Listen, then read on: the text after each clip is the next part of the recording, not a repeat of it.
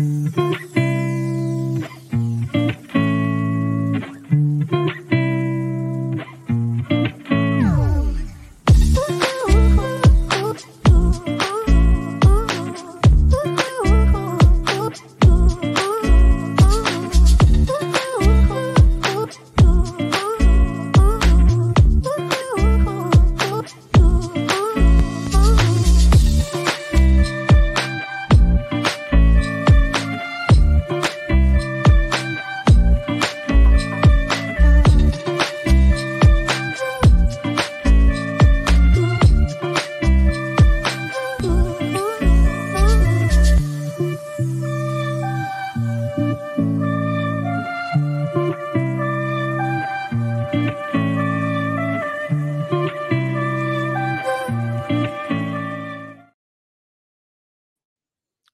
Sejam bem-vindos. Eu sou André Sobreiro, como vocês vão ver aqui no banner agora, esse é mais um encontro para estudo do livro O Céu e o Inferno, obra fundamental do Espiritismo, obra de autoria de Allan Kardec. Como vocês sabem, eu posso dizer agora e fiquei muito feliz de ouvir esse esse jingle, né? Esse como como o Deja diz no, no estudo do livro dos médiuns, né? Essa essa vinheta de abertura, é, fiquei muito feliz de ouvir ela agora. Tava com saudade Obrigado pela presença de vocês, obrigado pelo carinho, obrigado pela paciência. Tá? A gente não está conseguindo gravar é, da forma que gostaria, né? A gente gostaria de poder estar tá mais presente, fazer o estudo ao vivo, inclusive, mas os, as vicissitudes próprias da encarnação estão dificultando um pouco.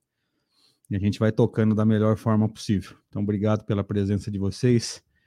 Peço a gentileza de vocês aí, se for possível, é, se inscreve no canal eu vou colocar aqui agora, né? É, houve uma alteração, vocês sabem que o meu canal original ele foi hackeado, então eu peço que vocês se inscrevam nesse canal, André Sobreiro 6. É, compartilha isso aí, o canal, compartilha o conteúdo para que a gente possa estar é, reerguendo né, o, o, nosso esforço e chegando aí ao maior número de, de corações é possível que queiram estudar Kardec, que queiram entender a doutrina espírita segundo os pensamentos e as ideias de Kardec. Então, se você puder, compartilhe o canal, compartilhe o conteúdo, né? Inclusive o áudio que vai ser postado no Spotify. Ajuda a gente aí a reerguer esse esforço que tem sido tão difícil e aí acontece aquele contratempo, né? Que é a o, o, o canal ter sido hackeado. Mas bola para frente, né? Então vamos lá. Esse é o encontro de número 74 para estudo do livro Céu e Inferno. Como vocês vão ver no banner agora, no banner não, no slide agora, a gente vai perdendo até a prática de estudar.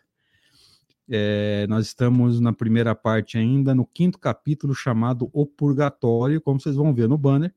Esse é o terceiro encontro para estudo desse capítulo e o encontro número 74 na sequência geral. Então vamos aproveitar a oportunidade que estamos tendo para estudarmos essa obra magnífica e tirarmos o maior proveito possível desses ensinamentos. Tirando o banner então e retornando ao estudo, com Allan Kardec nos dizendo assim, lembrando, isso aqui é o último slide do encontro anterior e agora, né, já que infelizmente os encontros estão bastante espaçados, é, a gente vai precisar sim relembrar conceitos, né? Para a gente ir relembrando o conteúdo.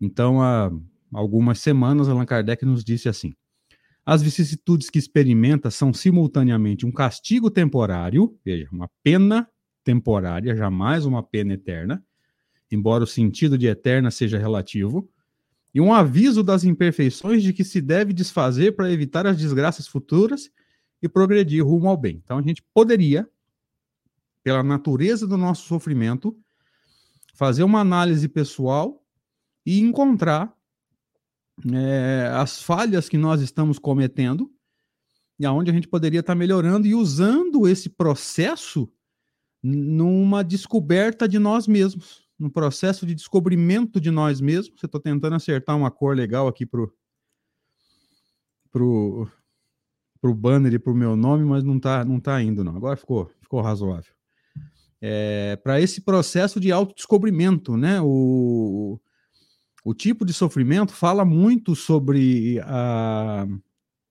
o tipo de erro cometido, né, o erro que está sendo corrigido, né, que nós precisaríamos estar descobrindo qual é para poder fazer o nosso movimento de melhora.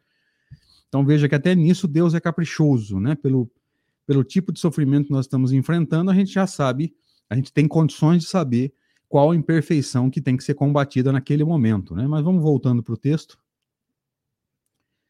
Com Kardec nos dizendo assim: são para a alma as lições da experiência, lições por vezes rudes, mas tanto mais proveitosas para o futuro, quanto mais profunda for a impressão que deixam. Então, essa impressão que deixam nos remete a esse processo de conhecimento de nós mesmos, a esse processo de olharmos para nós mesmos e pensarmos, meu Deus do céu, o que, que eu estou fazendo, ou o que, que eu fiz, aonde eu preciso mudar, qual é o erro cometido que eu não devo cair novamente.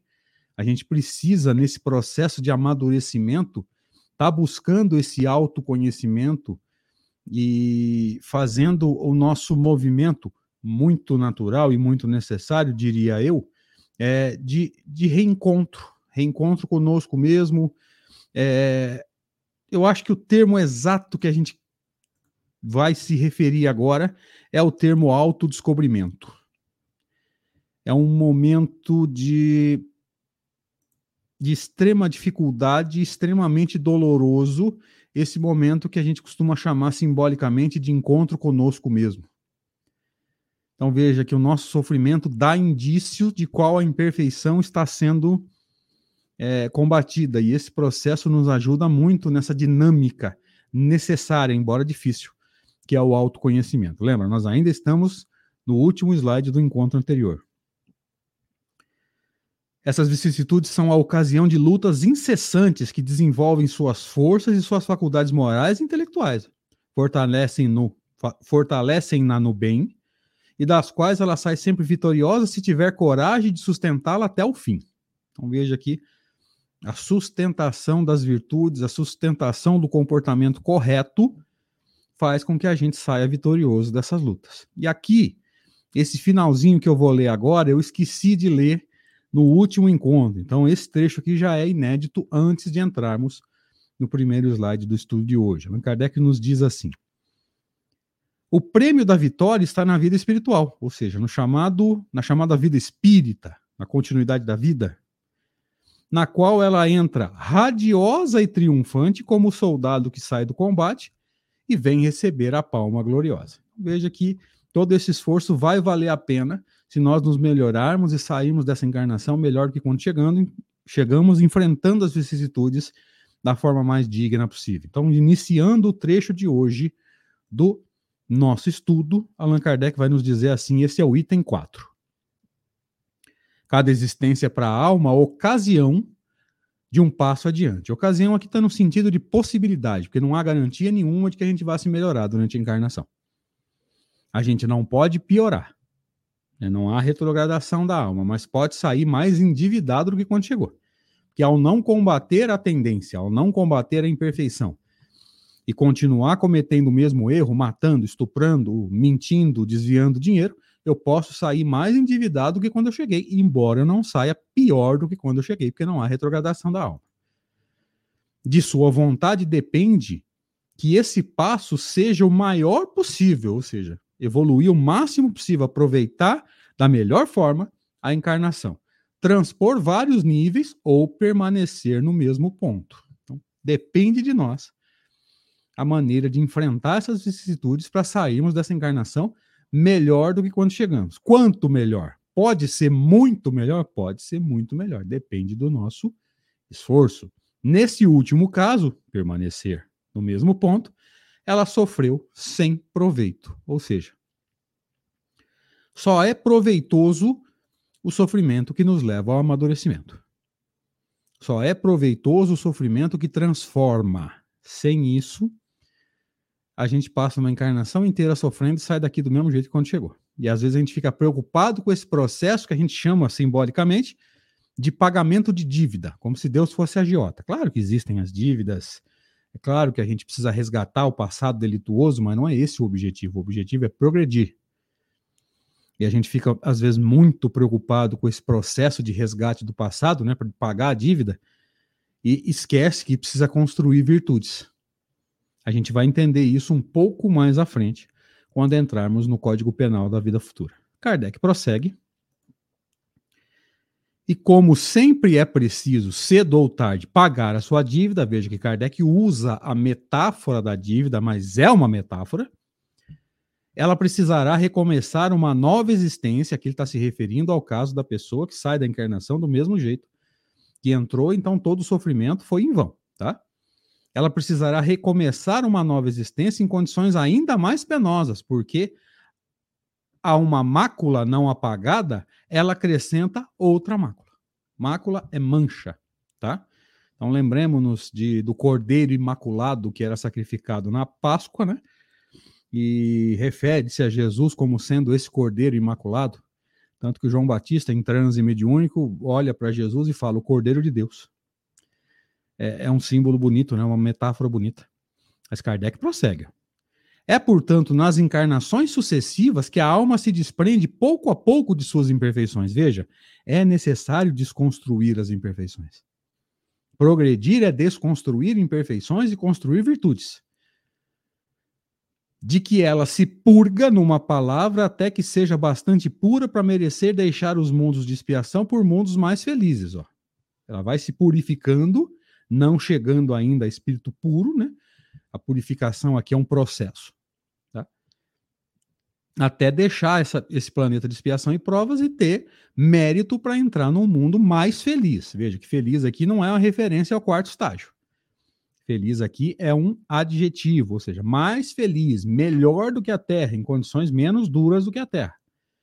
E mais tarde, estes para gozar de uma felicidade suprema, ou seja, vai chegar espírito puro, vai chegar espírito perfeito e vai conquistar, ou melhor, vamos conquistar, né? Essa felicidade suprema. Por enquanto, a gente pode almejar o quê? Deixar o mundo de expiação e provas e caminhar e ter merecimento para adentrar um mundo feliz. Ou até um mundo de regeneração. Acredito que o objetivo seja um mundo feliz. Mas aí a gente deixa em aberto essa, esse ponto, né? O purgatório não é mais, então, uma ideia vaga e incerta, é uma realidade material que vemos, tocamos e sofremos. Ele está nos mundos de expiação e a Terra é um desses mundos. Os homens espiam seu passado e seu presente em benefício de seu futuro. Então a Terra é um purgatório. Purgar é purificar, é vencer os males, é aonde os nossos males são tentados. Nós somos tentados e a tendência é que a gente, por ser imperfeito, pela matéria sobrepujar o espírito, lembre-se da escala espírita, é, a tendência é que essas imperfeições é, muitas vezes aflorem, mesmo a gente sabendo que não deve fazer. Então é aqui, no convívio com tantas dificuldades, no convívio com tantas provas, vou usar a linguagem bíblica, no convívio com tantas tentações, que a gente tenta se desprender das imperfeições. André, eu não posso me desprender num mundo mais evoluído? Não, porque as, se essas tentações, se essas provas não existem lá, então eu não vou desconstruir. Eu vou continuar com elas sem ter a ocasião de praticar. Isso é importante. André, posso ir para o mundo feliz com essas imperfeições? Não. Por quê? Porque ela não foi desconstruída ou destruída, se você quiser. Ela está com você ainda, mas lá no mundo feliz, evidentemente, não tendo é, aprovação, você não corre o risco de cair, mas não a desconstruir.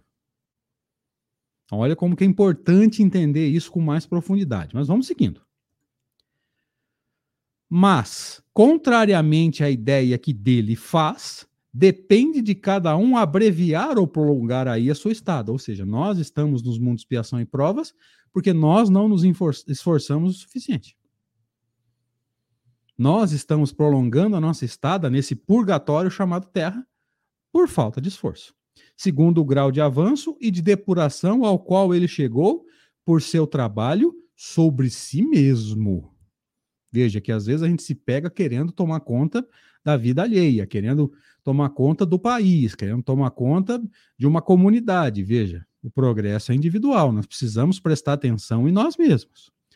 Sai-se daí porque não porque seu tempo acabou ou pelo menos mérito de outrem, mas devido ao seu próprio mérito, segundo essas palavras do Cristo.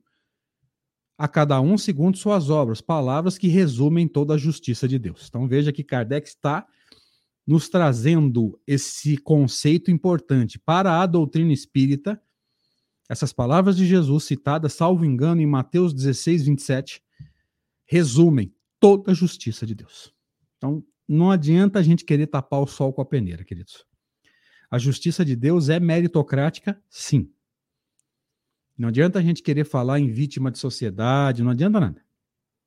Tá? A justiça de Deus é meritocrática, sim. Se você me perguntar, André, mas como é que funciona aquelas pessoas que encarnam numa situação complicada, numa família difícil, numa comunidade complicada?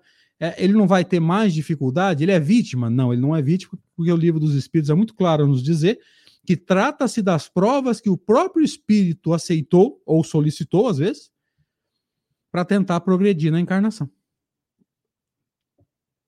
Então, nos desculpem se você não concorda, mas na nossa humilde opinião, deixa eu ver se tem continuidade nesse slide, ainda não. É, a justiça de Deus é meritocrática, sim. Veja que é importante entender isso. Nós precisamos vencer a nós mesmos, nós precisamos vencer as nossas imperfeições, nós precisamos vencer essa batalha contra as imperfeições, que é o mal que ainda há em nós. Então, quando Jesus pede no, no, no, no Pai Nosso, né, livra-nos de todo o mal, a gente acha que é nos proteger dos inimigos. Não. É nos proteger de nós mesmos. De que forma? Auxiliando-nos a entender as imperfeições que nós precisamos vencer. E elas ainda são muito fortes. Vamos encerrar por aqui, queridos. É, que bom que a gente pôde gravar. Infelizmente, não estamos gravando com a, com a sequência que a gente gostaria, né? Mas vamos trabalhando da melhor forma possível. Obrigado pela presença de todos, obrigado pelo carinho de sempre. Deus nos permita continuar trabalhando firmemente aí dentro das nossas possibilidades e ofertando aos amigos o pensamento e obra de Kardec. Valeu, até mais.